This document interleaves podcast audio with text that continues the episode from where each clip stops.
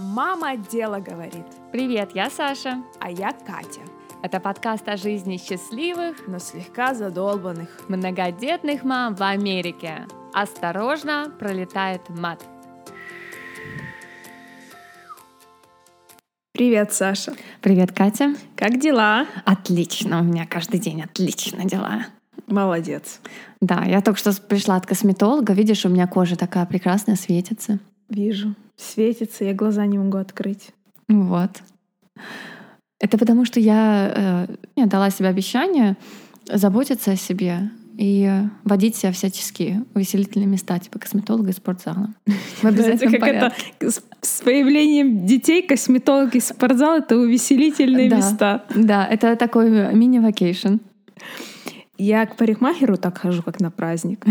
Я, во-первых, выбрала чувака, который стрижет очень долго. То есть у меня поход это все целый день я посвящаю себе. Плюс там еще шампусик наливают. Ого, хороший, хороший. Хороший ход, потому что все выходят пьяные и довольные. Всем нравится стрижка. Да, очень удобно. Я, кстати, до сих пор не могу найти парикмахера. Мне надо к твоему, наверное. Надо к моему. Ой, такой хороший дядя. Такое вкусное шампанское. Ну правильно, потому что ну как, если вот ты о себе не позаботился, как ты можешь, скажи, пожалуйста, позаботиться о детях и муже? Совершенно точно. Моя любимая фраза «Ты у себя одна». Дамы и господа, это пипикает мои часы, которые я, блядь, забыла выключить. Так вот, фраза «Ты у себя одна», которая стала девизом моей жизни. Мне кажется, что тяжело, но очень важно и нужно прийти к тому осознанию, что любовь к себе и вообще уважение себя и своего тела, особенно после родов, это залог нормальной жизни и вашего здорового эмоционального состояния. Ну да, в Америке еще есть классная фраза «happy wife, happy life». Типа, счастливая жена, счастливая жизнь. Она реально, вот это правда, потому что у нас дома так. Вот сегодня, например, я приеду после косметолога, я буду довольна и счастливая. Соответственно, у нас будет тишина и порядок в доме, все дети замечательно пойдут спать, муж будет залюбленный в прямом смысле слова. В хорошем состоянии. То есть, ну, как бы от этого зависит, от моего морального состояния, зависит моральное состояние всей семьи. Так что эти копейки, которые я на косметолога трачу, они, ну, реально они себя отбивают, получается. Мне кажется, что вообще после родов очень важно уделять время только себе. Вот только себе. Найти что-то такое, какое-то такое занятие, которое не включает ни мужа, ни детей, и хотя бы вот раз в неделю полностью этому отдаваться. Да, у тебя было такое? Я к этому иду, я честно скажу. Я а, начала активно ходить в спортзал. Я, опять же таки, занимаюсь улучшением состояния своей кожи. Я стараюсь медитировать, я стараюсь читать. Я дала себе обещание, что я буду больше читать в этом году. И я до сих пор, если честно, прихожу, есть такое выражение в английском языке, come in peace with Правильно я говорю? Ну да, типа в гармонию ты со своим телом. Гармонию со своим телом после родов. Я заново, я не заново стала себя любить. Нет, я себя всегда любила. Я стала с благодарностью принимать все эти изменения, которые произошли во время беременности, которые остались со мной, которые я не смогла выправить или избавиться от них. Ну да, вот э, у меня с этим еще сложнее, хотя мне кажется, что сейчас я к своему телу отношусь гораздо лучше, чем до родов. Допустим, когда мне было 18, тогда у меня самобичевание было просто на вообще супер высоком уровне. Сейчас я как-то больше себя принимаю. Потому что я над этим стараюсь работать, во-первых, а во-вторых, потому что во-первых, у меня есть муж, который меня любит. Он такой мне смешной. У меня, значит, кормлю грудью, вырастает грудь. Он такой, я обожаю большую грудь. Перестаю кормить, она сдувается напрочь. Вообще просто ни черта не осталось. Говорит, маленькая грудь моя любимая. И растолстею на 20 килограмм после родов. Говорит, ой, ты такая вот типа аппетитненькая вся, похудею. Говорит, ты такая спортивная, такая классная. Человек вообще молодец. Ну, мудрый муж. Да, вот. потому что жена у него одна никуда не денется. Любить то, что есть. А вот у меня любить то, что есть, не получается. Он гораздо мудрее. А, говоря о сисях, вот, кстати, ты сказала, про большую грудь, маленькую грудь. Мне моя грудь стала намного больше нравиться после родов, уже когда я всех откормила спиногрызов. Серьезно. Я себя более увереннее и органичнее чувствую с маленькой грудью. Мне кажется, что я стала более женственная, что ли, более уверенной в себе. Вот я тоже стала более уверенной в себе. Как бы я я перестала думать о груди. То есть я не стала ее любить, вот эту новую, такую вот всю, такую динамичную. Мягкую. Мягкую. Но я перестала о ней думать. То есть меня она перестала волновать. А я прям люблю. Молодец, видишь, это ты на следующем уровне. Я, может, тоже туда приду. Вот я люблю, муж любит, все. Это надо было сказать. Но хочу заметить, что с животом у меня посложнее отношения, потому что как-то я все-таки работаю над этой зоной, и дается мне это с трудом. Ничего критического, все можно выправить. Давай. У меня там нет диастаза или сумасшедших растяжек. Ну, чуть-чуть лени есть. Вот, но это все поправимо. Но вот прям я вспоминаю свою беременность, и я думаю, почему вот этих вот беременяшек никто не садит вот так всех ряд и не говорит, что Дружок. Живот после родов сразу не уходит. Дружок. В родах иногда укакаются. Дружок. Да. Когда ты будешь чихать после родов, ты немножко уписись. Понимаешь, мне кажется, если бы сразу в лоб это все кто-то нам рассказывал, ну да, как-то на самом деле можно было бы более открыто говорить, потому что ну, чем мы вот сейчас занимаемся, например. Потому что если кто-то нас слушает, кто родил недавно, он может п- подумать, ой, блин, наверное, это не я такая странная и плохая, вообще-то все такие, ничего страшного. вот, например, все теперь мои друзья и слушатели будут знать, что я немножко уписывалась каждый раз, когда чихала. Не без этого. Да, меня, слава богу, это не коснулось, но меня коснулось много чего другого интересного и веселого. У меня, например, был вот тот самый диастаз после близнецов. Они у меня довольно крупненькие ребята родились, и их две штуки. И они такие близнецы, у которых типа своя там плацента, свое все. Поэтому у меня был огромный живот. Я, может, как-нибудь выложу в сторис или куда-нибудь. Потому что это просто картина масла. Это я и еще одна такая же я, только в животе. Как бы это просто космос. Ну, конечно, когда я их родила, у меня был диастаз. Это расхождение мышц Пресса. пресса, да. То есть живот, он никогда не уходит уже, потому что он просто мышцы его не держит, связки не держит. Давай Потом- скажем, что, Саша, твои близнецы по 3,5 килограмма каждый были. Стоит добавить. Ну да, я говорю, они были здоровы, поэтому, в принципе, это было логично, что так все случилось. У меня еще очень сильно кожа растянулась, и она уже никуда не уходила. Для меня это было ужасной травмой, потому что я такой человек, который сразу берет себя в руки, я начинаю сразу заниматься спортом. Кстати, в Америке никто тебе не говорит, что во время беременности или во время кормления нельзя заниматься спортом. Все можно.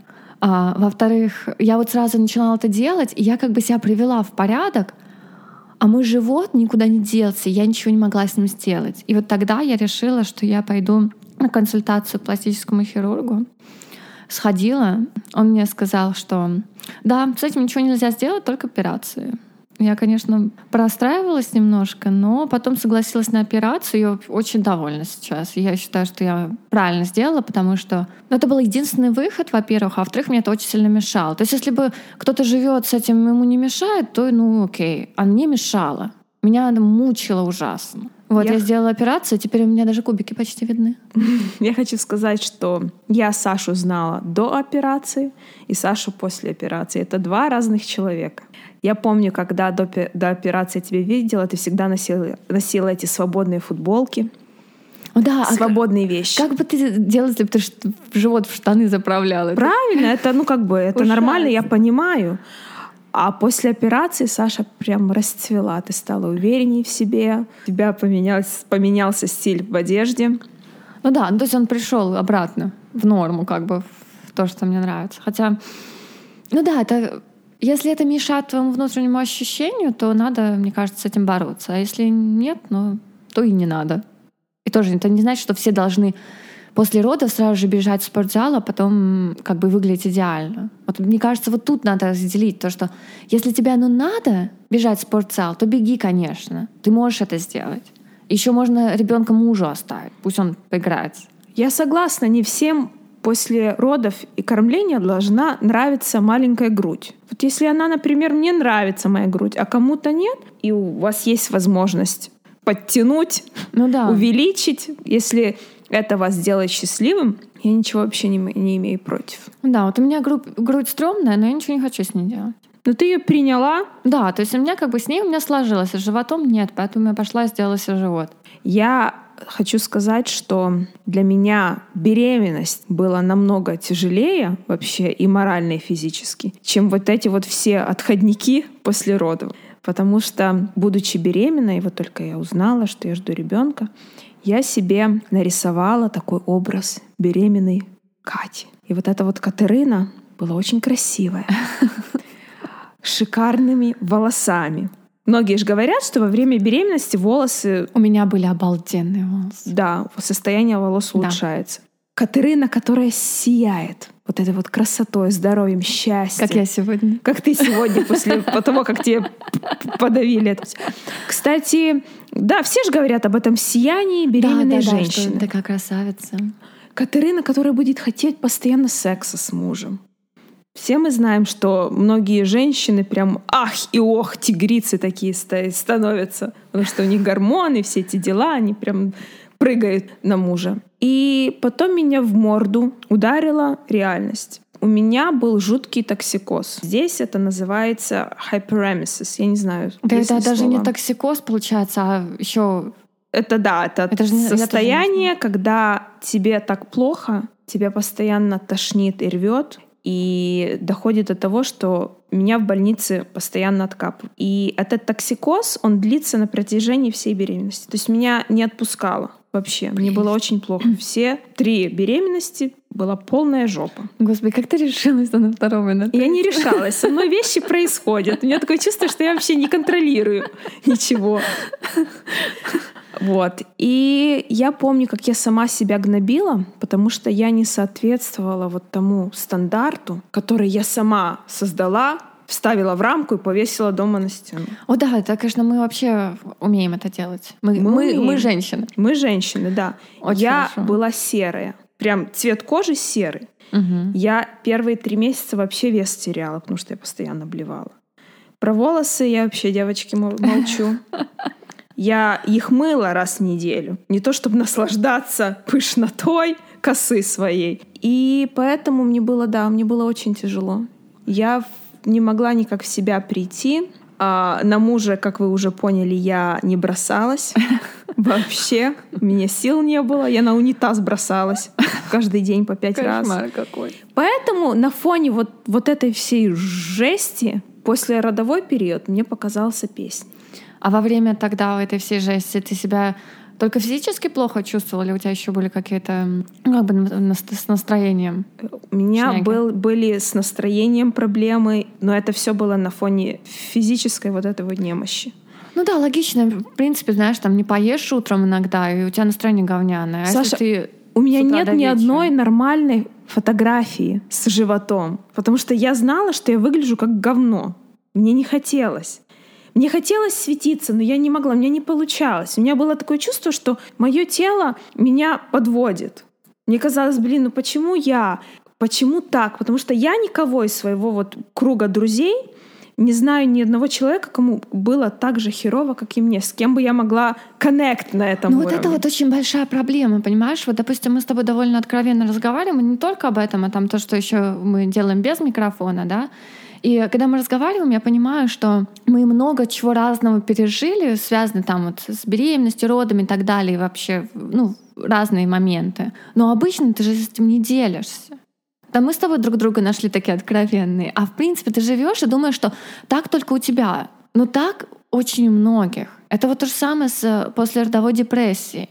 Говорят, что сколько 20% женщин после родовая депрессия? По, типа, по, по статистике, статистике 15%, но та, эта статистика, она базируется только на тех случаях, когда женщина вот пришла к доктору и говорит, я думаю, у меня депрессия, помогите мне. А да. сколько женщин а сколько не, не приходит? Да, потому что не принято об этом говорить, во-первых.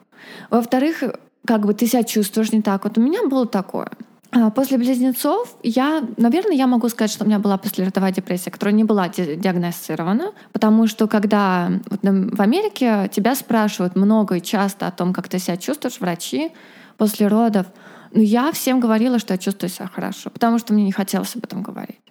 Ты не готова была делиться? Да, тем более с врачами, потому что у нас такой менталитет, что ну как мы можем признать, что вот у тебя родился ребенок, вот то же самое, что у тебя было с беременностью. У меня тоже было такое, что как у меня родилось целых два прекрасных, здоровых ребенка, которые как бы я должна летать Порхать, как бабочка да, над ними. радоваться. А я не радуюсь. Да, я понимаю, о чем ты говоришь. Тем более, если во многих случаях сбоку сидит свекровь или мама или бабушка и говорит Да. тебе, вот мы когда-то рожали, и никакой депрессии, вообще фигня это все придуманное, чтобы ничего не делать. Иногда мужья тоже подбрасывают Ну да. дровишки в огонь. У меня, слава богу, все в порядке с этим, но бывает, действительно. Бывает, когда муж не понимает, а где же его жена, Когда ты любящая, устала, порхающая? да. да. Вот как, а что ты делала? Целый день дома сидела. Ох, дружочек. Когда у тебя два новорожденных ребенка и еще двухлетний с ними рядом. Вот тогда ты как бы реально устаешь. Никакая работа. На работу ты ходишь, как типа п- поотдыхать. В любом случае, мне кажется, что многим мамам, по статистике 80% женщин после родов, сталкиваются с baby blues. Ну да, такие гормональная г- грусть. Первая. Вот это вот первая, да, это грусть после рождения ребенка, обычно в первые три недели, и многие это путают с депрессией. Я помню, что меня эти блюз доходили вообще до, до, до смешного. Я сидела и плакала с ребенком на руках. Где-то было Иги, наверное, неделя, потому что мой муж заправил кровать и не расправил уголок одеяла. И я сижу, девочки, и рыдаю горькими вообще слезами. Думаю, как так жить вообще возможно? Как с этим человеком дальше жить, если он кровать убрал? А уголок это кто должен этот уголок расправить? Я! Я только что родила, вашу мать! Ну, потом это, слава богу, все прошло. А депрессия, она обычно женщин настигает уже ближе к месяцу после родов. Да, но я вот читала, и это, мне кажется, очень важно отметить, что после родовой депрессии наз- называется все, что начинается где-то до года после рождения. То есть если у вас не началось через месяц, началось через шесть, То это оно. это все равно оно. Да. И надо, конечно, внимательно к этому относиться. Не надо делать, как я, не надо замалчивать, надо обязательно хоть кому-то сказать. Даже если это соседка Да, через дорогу. Или хорошо, если это мама. Еще лучше, ес- если это муж, и вы можете поделиться. Кстати, в Америке все трубят. Обращайтесь за помощью. Мамочки, пожалуйста, не тяните, не держите эти в себе. Обращайтесь за помощью. Я помню, когда я родила Иги, мне на протяжении вот первых двух недель и потом еще через месяц звонили из больницы и спрашивали, как вы себя чувствуете? А ли вы без причины? А не хочется вам вред причинить себе или ребенку? Вот такие вот вопросы. Потом они еще звонили моему мужу и спрашивали, как ваша жена, как вы думаете, она себя чувствует, а нужна ли ей помощь? То есть здесь, по крайней мере, это обсуждается активно. Ну да, но видишь, опять же, тут надо еще какую-то внутреннюю любовь к себе иметь, чтобы уметь это сказать, заявить. Признать. Да. Потому что вот я с собой боролась, но я уверена, что даже мой муж не замечал. Хотя у меня были ужасные, просто темнейшие мысли, я там, не знаю, укладывала детей на дневной сон и могла просто сидеть смотреть в одну точку. И не есть, не отдыхать, ничего. У меня просто, мне кажется, у меня не было сил отдыхать. Ну вот, ну бывает такое. Ну да, надо сказать. Мне кажется, что признать это и поделиться с кем-то — это уже половина дела. Да. То можно хотя бы дневник написать. Да, я, кстати, прочитала недавно очень хорошую статью. Ее написала мама четверых детей. И там говорилось о том, как ты вообще можешь после родов свой, э, свое эмоциональное состояние улучшить. И первый пункт был таков. Заведите дневник одного предложения. То есть каждый день вы записываете по одному предложению о том, как вы себя чувствуете. Это помогает. Даже если у вас этот весь дневник будет исписан фразами «да пошли вы, как вы меня задолбали», это свидетельствует о том вообще, тот факт, что ты пишешь, что ты не боишься своих чувств и эмоций, ты их хоть куда-то выливаешь, и ты их признаешь. Ну да, это, конечно, очень полезно. Но это вот для меня это очень сложно. Там есть еще что-нибудь, что полегче? Есть, есть осознанно. Ох, Это значит, что не только думать о том, что ты ешь, но и как ты ешь. То есть хотя бы раз в день мама должна сесть за стол и нормально поесть, сидя за столом. Не как там заяц в огороде, там укусила, там, там что-то нашла, а О, нормально. Да. Я, о, с этим у меня были огромные проблемы, особенно после того, как родились близнецы, потому что, опять же, два новорожденных и двухлетний ребенок, ты в лучшем случае стоя над раковиной доешь то, что они ели. Не они, Женя. Да, старшенькая. Вот. Я помню, как-то приехала на стоянку, и у меня было там, дети заснули в машине, у меня было 15 минут поесть. Я, конечно, какой-то там у меня был с собой бутерброд, какое-то что-то, какая-то фигня. Я ела в машине, смотрю, в соседней машине мама, ну, девушка тоже ест. И мы одновременно примерно закончили, выходим из машины и обе достаем из багажника вот эту коляску огромную на двоих, типа на двойню. Думаю, ну блин, конечно, кто еще будет впихать всякий шелак в себя в машине на парковке? Это, конечно, у кого двое новорожденных. Мне еще один пункт понравился очень с этой статьи. Там говорилось о том, что если вам предлагают помощь, всегда ее принимайте. Да, это тоже сложно. Мне кажется, вот это сложно как раз с первым ребенком.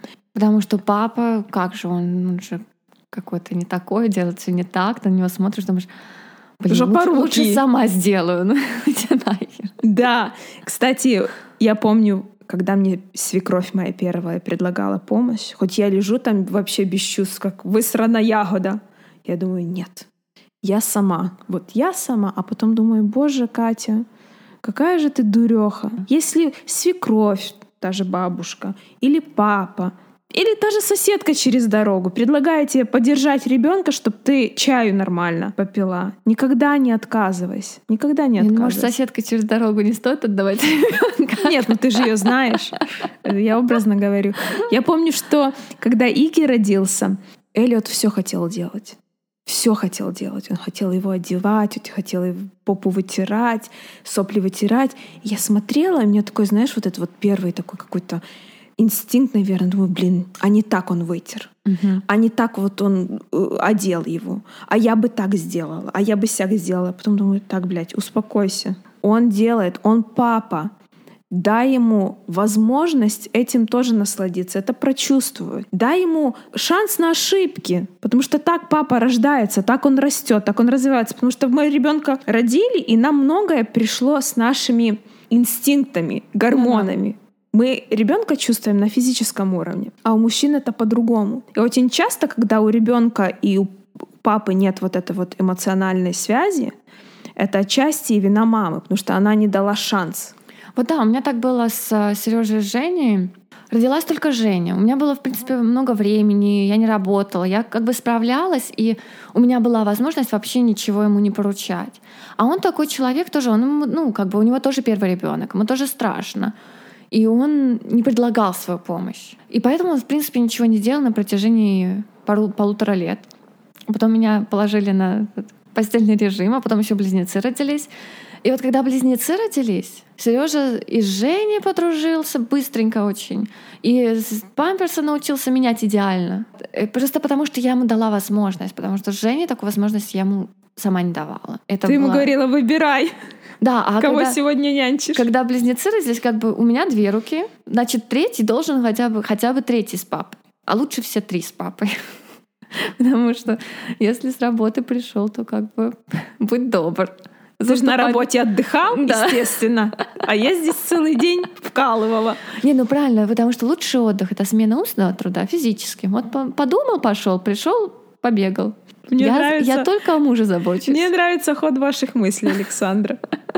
Следующий пункт, который я вообще считаю нереальным в исполнении, это во время кормления грудью не брать в руки телефон. Ну, бутылочка тоже. Ну, или бутылочка. Вообще, во, да, во время кормления ребенка не брать в руки телефон. Это какой-то вообще космос. Это кто писал вообще? Я не знаю. Человек этот существует. А в инстаграмчик потупить. Да.